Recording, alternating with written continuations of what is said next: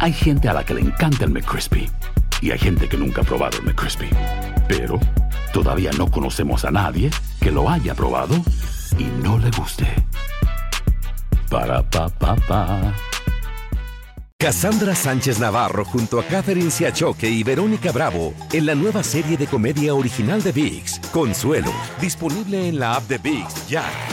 Hola, soy León Krause y te invito a escuchar cada mañana Univisión Reporta, un podcast con conversaciones a profundidad sobre los temas que más resuenan en Estados Unidos y el mundo. Oye todos los días la voz de especialistas reconocidos y de aquellos que están marcando el curso de la historia actual. Escucha Univisión Reporta en Euforia App o en donde sea que escuches podcasts.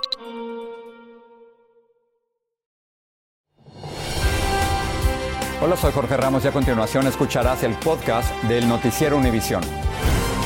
El programa de noticias de mayor impacto en la comunidad hispana de Estados Unidos.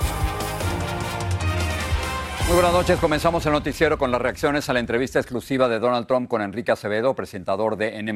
En ella, Trump defendió su política de separación de familias en la frontera con México y dijo que de ganar la reelección podría usar al Departamento de Justicia para combatir a sus enemigos políticos. Precisamente estas han sido sus declaraciones más comentadas, como nos informa Lourdes del Río.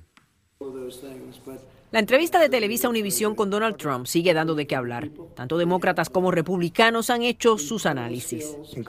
Son gente muy buena, gente increíble. Para este exsecretario de prensa del Partido Demócrata, por ejemplo, el que Trump elogiara a los hispanos en repetidas ocasiones durante la entrevista tiene una razón de ser bastante obvia. Es un cambio de estrategia porque él sabe que necesita el voto latino. Lo necesitaba en el 2020 ciertamente, pero en esta, en esta mucho más, porque vamos a saber que, creo que él está entendiendo que puede perder a muchos moderados, ¿ok?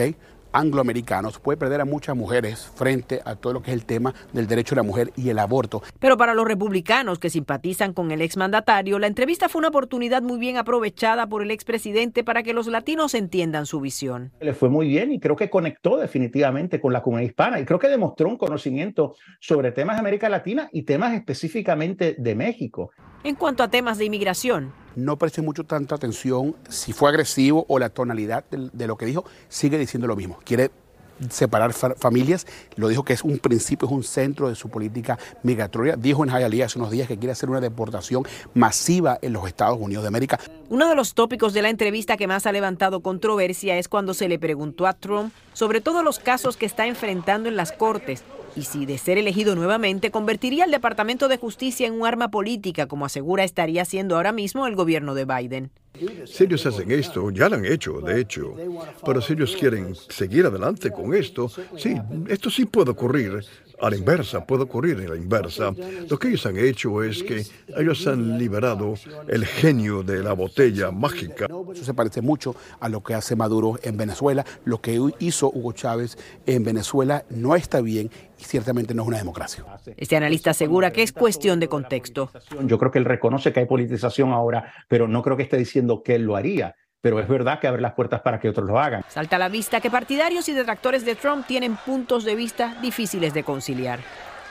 Para sorpresa de algunos durante esta histórica entrevista, Donald Trump Destacó que el tema de la frontera es un asunto bilateral, ya que, según expuso, el paso de inmigrantes indocumentados en camino al norte desde Centro y Suramérica también está afectando adversamente al gobierno mexicano. Regreso contigo. El juicio contra Trump por quedarse con documentos secretos seguirá siendo en mayo del 2024, así lo decidió la jueza.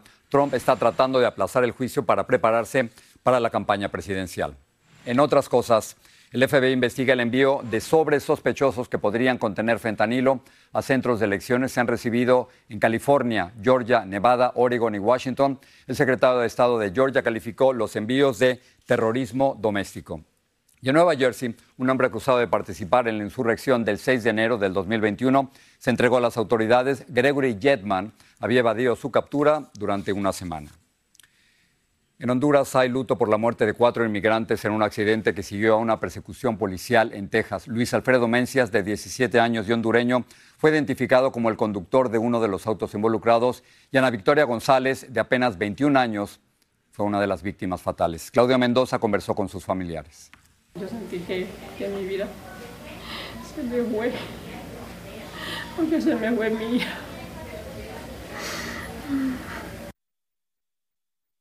Así describe Nora Ortiz cómo se siente luego de saber que su amada hija Ana Victoria González era parte de los cuatro hondureños que fallecieron en este fatal accidente automovilístico en Texas. Duro, doloroso, me imagino. Solo mi padre sabe cómo es ese dolor tan fuerte, ese trago amargo, que tiene que tragárselo uno que no se imagina. Llegamos en busca de la familia de Ana Victoria hasta Amapala, una de las islas del sur de Honduras, desde donde esta joven de 21 años de edad salió llena de ilusiones el 21 de septiembre. Ellos nos contaron que Ana Victoria salió de esta isla y se juntó con tres hondureños más. En el camino se quedó con uno de sus acompañantes, con quien logró cruzar hasta los Estados Unidos. Esta familia dice que Ana Victoria estaba a tres horas para llegar a San Antonio. Eh, hablamos hasta las 10 de la noche y entonces ella me llamó para decirme que ella iba a agarrar el coyote a esa hora.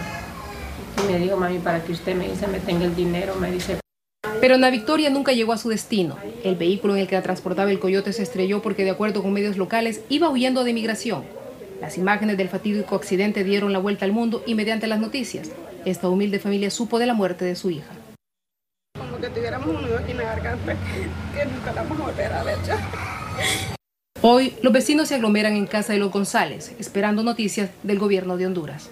Pedir a las autoridades que me ayuden a, a, a repatriar a mi hija para acá, para Honduras así poder enterrar en nuestra aldea de acá. En Amapala, Honduras, Claudia Mendoza, Univisión. Y ahora vamos a pasar a la guerra. Palestinos que se refugiaban en el principal hospital de Gaza huyeron hacia el sur luego de que fuerzas israelíes bombardearan los alrededores. Se sumaron a decenas de miles de personas que están haciendo lo mismo. Pedro Rojas tiene las imágenes. Israel sigue bombardeando hospitales y escuelas de Gaza, dejando altos números de civiles muertos. Sus líderes militares alegan que en ellos se ocultan miembros de Hamas. Una niña palestina que sufrió herida en la cabeza fue tratada con mucho llanto y dolor por falta de anestesia. El gobierno de Israel anunció que hará pausas humanitarias diarias de cuatro horas en Gaza para facilitar la salida de civiles de la zona de conflicto. Hamas tiene una red de profundos túneles o pasadizos subterráneos, algunos de hasta 300 millas de extensión. Los usa para movilizar personas, mercancías, depósitos de armas y cohetes. También albergan centros de comando y comunicaciones. El presidente Biden habló hoy por teléfono con el líder de Omán, tras conocerse que diplomáticos estadounidenses en el Medio Oriente advirtieron sobre graves riesgos en la región mientras continúan los ataques de Israel. Un ex embajador del Líbano en Chile dice que la labor diplomática no es convincente en la región. Sabemos muy bien que el presidente Biden es un pro-israelí de toda su vida política desde 50 años. Miembros de la comunidad musulmana estadounidense se expresaron diciendo, al darle apoyo ilimitado a la campaña genocida de Israel en Gaza, el gobierno de Biden debe compartir la culpa por los crímenes de guerra que se están cometiendo cada hora contra mujeres, niños y hombres palestinos. Y es que mientras las acciones del ejército de Israel continúan en Gaza, las frustraciones al parecer comienzan a apoderarse de la Casa Blanca. There is more that can and should be done to minimize harm to uh, Palestinian civilians. Entre tanto, Estados Unidos ha bombardeado depósitos de armas de milicias que han estado atacando a tropas estadounidenses en Irak y Siria. En Washington, Pedro Rojas, Univisión. El FBI requisó los teléfonos celulares y un iPad del alcalde de Nueva York, Eddie Adams. Quieren saber si hubo dinero del extranjero en la campaña electoral. El abogado del alcalde dijo que su cliente todavía no enfrenta ninguna acusación. En Georgia, las autoridades acusaron a Patrick Cirillo de amenazar a la congresista republicana Marjorie Taylor Greene, a su familia y a sus empleados. Esas amenazas lo obligaron a cerrar sus oficinas en Georgia. Dos policías del área de Tampa, en la Florida, están hospitalizados, pero muy agradecidos. Ambos fueron embestidos por un auto. El ataque quedó captado en video y Vilma Tarazona tiene las imágenes. Así quedó la escena del crimen. La historia comenzó cuando la madre de este hombre, Ralph Busey, del área de la bahía de Tampa, Florida, llamó a la policía porque su hijo estaba muy violento. Cuando los alguaciles llegaron a la vivienda, se vio el vehículo gris conducido por Busey saliendo de la casa. Minutos más tarde, una cámara de seguridad mostró cuando el hombre regresó en su vehículo, aceleró y embistió a los dos alguaciles que se encontraban afuera de su vivienda. Otra cámara registró el momento desde otro ángulo. Un alguacil quedó aprisionado entre los dos vehículos, salió volando y cayó al pavimento. Luego se vio a otro que acudió a auxiliar a su compañero. Ralph Busey salió del auto caminando hacia uno de los uniformados. El alguacil que estaba tirado en el piso en medio del dolor de sus heridas sacó su arma y le apuntó mientras se quejaba del dolor. El uniformado que estaba de pie sacó su pistola eléctrica y le apuntó. Otro alguacil también sacó su pistola eléctrica y le ordenó a Busi que se detuviera y este no obedeció. Le disparó descargas eléctricas y el hombre cayó al piso. Los alguaciles embestidos por Busi, Carlos Brito, de 39 años, está en condición crítica y Manuel Santos, de 31 años, se encuentra hospitalizado recuperándose. His leg may be amputated. Al alguacil Brito posiblemente le tendrán que amputar una pierna, ya que una parte de su fémur quedó comprimido entre los dos vehículos cuando Busi lo embistió, aseguró el jefe de los alguaciles. Y las autoridades dijeron que Ralph Busi tiene un amplio historial criminal. Hoy se presentó en la corte y un juez ordenó que deberá permanecer detenido sin derecho a fianza, enfrentados cargos por intento de asesinato. Cassandra Sánchez Navarro junto a Catherine Siachoque y Verónica Bravo en la nueva serie de comedia original de VIX, Consuelo, disponible en la app de VIX ya. Gracias por seguir con nosotros en el podcast del Noticiero Univisión. La Administración Federal de Aviación identificó 23 incidentes en las pistas de varios aeropuertos en los que los aviones estuvieron a punto de chocar durante el último año. Luis Mejid nos dice cuán seguros podemos sentirnos la próxima vez que tengamos que viajar. A menos de dos semanas de que millones empiecen a viajar por las fiestas, investigadores federales hacen una sobria advertencia.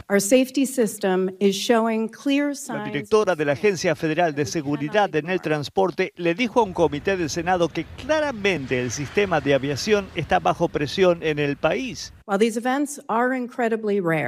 Aunque los incidentes son poco comunes, la funcionaria está preocupada por el creciente número de encuentros cercanos entre aviones que podrían haber terminado en tragedia. Como en julio cuando un avión de American tuvo que esquivar a uno de Frontier en el aeropuerto de San Francisco. En el último año fiscal hubo 23 peligrosos encuentros de este tipo comparado con 16 el año anterior. realmente sí se requiere mucho más personal.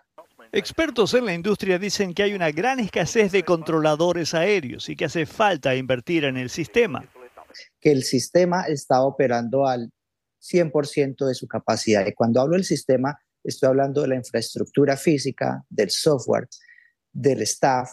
Teniendo todo esto en cuenta, ¿cuán preocupado debería estar usted antes de volar? No me siento preocupado de que vaya a ocurrir un accidente por, por, estas, por esta situación. Si usted tiene que viajar en esta temporada de fiestas, es bueno reiterar que este tipo de incidentes, aunque peligrosos, son extremadamente raros.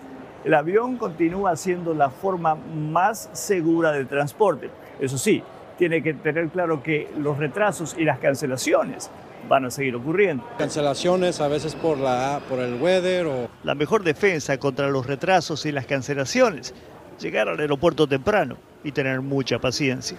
En San Francisco, Luis Mejía, Univisión. Al menos 14 personas resultaron heridas tras chocar un autobús de transporte público en contra de un auto y un restaurante. Esto ocurrió en Long Beach, en California. La policía en estos momentos está investigando las causas de ese accidente. La soledad no es buena compañera. Hay un nuevo estudio que reveló que las personas con menos interacción social aumentaron su riesgo de muerte prematura hasta en un 39%. El estudio tuvo 458 mil participantes en 12 años y como nos cuenta nuestra corresponsal Blanca Rosa Vilches, los resultados son realmente sorprendentes. Cada cual define la soledad a su manera. La soledad es no tener nada, ni que tenga de todo. Un ejemplo, ni- no importa que tenga dinero. Antes era más amigable, más reunión. Ahora no. Ahora no es nada. El estudio revelado hoy va aún más allá de los efectos ya conocidos por la soledad y ha logrado establecer que los que no socializan con amigos o familiares aumentan en casi un 40% su riesgo de morir. Los psicólogos definen la soledad como la ausencia de un grupo de pertenencia o de interacción familiar. Cuando hay esa anedonia, la falta de deseo de hacer nada, ahí aumenta el riesgo de no solamente un suicidio, sino una muerte por desgaste. Los autores del estudio midieron el aislamiento social de los participantes por la frecuencia con la que los amigos o la familia los visitaban o las actividades grupales semanales. ¿Cómo se combate la soledad, cree usted? Ah, con la familia y distraerse uno, salir, ¿verdad? caminar. El estudio es particularmente importante ahora que se acercan las fiestas de fin de año, cuando por lo general algunas personas tienden a sentirse más solas. Hoy, precisamente, Nueva York nombró a su primera embajadora de la soledad para combatir el problema en los residentes. Se puede no estar solo en New York y en cualquier otra parte. Solamente hace falta golpear la puerta, buscar ayuda. En Nueva York, Blanca Rosa Vilches, Univisión. Se están retirando del mercado los melones vendidos bajo la marca True Fresh por riesgo de contaminación con salmonela. Incluye todos los tamaños de melones envasados con la etiqueta Malichita y vendidos entre el 16 y el 23 de octubre. Bueno, hay muchas personas que están preocupadas por el sobrepeso y están poniendo a un lado las dietas y se están concentrando su atención en inyecciones. Angie Sandoval tiene un adelanto. Un nuevo tratamiento para bajar de peso está causando furor. Es tan fácil, no me da hambre. Muchas personas han tenido éxito con eso. Son estas inyecciones un remedio milagroso. Algunos pacientes buscan milagros, otros están enfrentando incógnitas aún sin resolver. ¿Te arrepientes? Me preocupa de que estamos viviendo en un medio ambiente donde todo el mundo quiere algo rápido. Perder peso, logros y riesgos. Lo puede ver, por supuesto, en Aquí y Ahora este domingo. Sin la menor duda, uno de los comentaristas deportivos más conocidos y polémicos del mundo en español es David Feitelson. La gente lo oye y a veces hasta le grita a él en la pantalla. Hace poco le pregunté a David por qué cambió de compañía, si sigue siendo tan anti-americanista y por qué tiene tantos enemigos. Yo me hice en una escuela del antiamericanismo, de ahí nos enseñaron que todo lo malo que pasaba en el fútbol era culpa de Televisa y de la América. Y durante años aprendí a, a ejercer esa crítica. Y yo dije, la pelea con Gildirim por el Campeonato Mundial de Peso del Consejo Mundial de Boxeo fue una farsa, porque el rival era muy malo. Y al día siguiente me llamaron de la empresa y me dijeron, oye, esa pelea la transmitimos nosotros. Hubo una toma que demostró que me dio un golpe, pero él pidió, ofreció una disculpa al día siguiente y nada. Yo extraño a Cuauhtémoc Blanco, futbolista, y me encantaría que regresara al fútbol para que dejara la política. La entrevista completa con David Feitelson este domingo en Al Punto. En una esquinita de una estación de radio en Washington se han dado maravillosos conciertos que luego se hacen virales y casi nadie, nadie puede entrar, pero nuestra corresponsal Claudia Uceda logró colarse y esto es lo que oyó. Todos se están volviendo locos por estos conciertos multitudinarios, pero hay una serie de conciertos que son grandes porque son pequeños, que son un fenómeno en Internet con miles de visitas y ocurre en este escritorio de una oficina en la capital.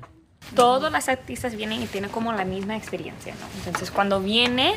Vienen pueden- aquí a esta oficina. A esta oficina, es siempre como es una- un poquito de una sorpresa para ellos. Se llama Tiny Desk, escritorio pequeño en español. Ubicado en el edificio de la Radio Pública Nacional, estos dos productores le ponen el sabor latino. Es un concierto aquí en, es- en nuestra oficina, que está bien íntima, enfrente de nosotros y nuestros colegas. Aquí no se paga entrada y se deja el trabajo. Carol G ha sido uno de mis conciertos favoritos, eh, ya que puedes llegar a ver cómo los artistas son auténticos. Los artistas se presentan de manera creativa. Vimos cantar a Villano Altillano, artista de música urbana, quien está cambiando la cara de la industria del rap, nominada por los hombres. Hay más tiempo para disfrutárselo, hay más espacio para, para hallarse, hacer cosas que en vivo quizás no se pueden hacer porque tienes que estar bailando. Después de la presentación, el artista suele dejar algo. Carol G regaló esa flor y el grupo venezolano Raguayana dejó estas maracas. La idea es de presentar la música para la gente que, que no son de parte de nuestras culturas, que aprenden y entienden un poquito más de sus vecinos. En la capital, un lugar conocido por discordia, hay un rincón que quiere impulsar la armonía y la nueva manera de promocionar música. Con este rinconcito de música nos vamos. Gracias por estar con nosotros y en nombre de todas las personas que hacen posible este noticiero, muy buenas noches. Noticiero Univisión, siempre a tu lado.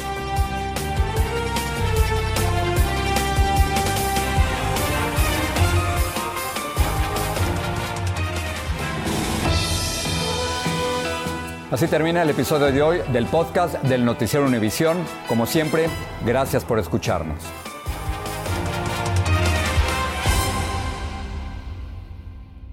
Cassandra Sánchez Navarro junto a Catherine Siachoque y Verónica Bravo en la nueva serie de comedia original de VIX, Consuelo, disponible en la app de VIX ya.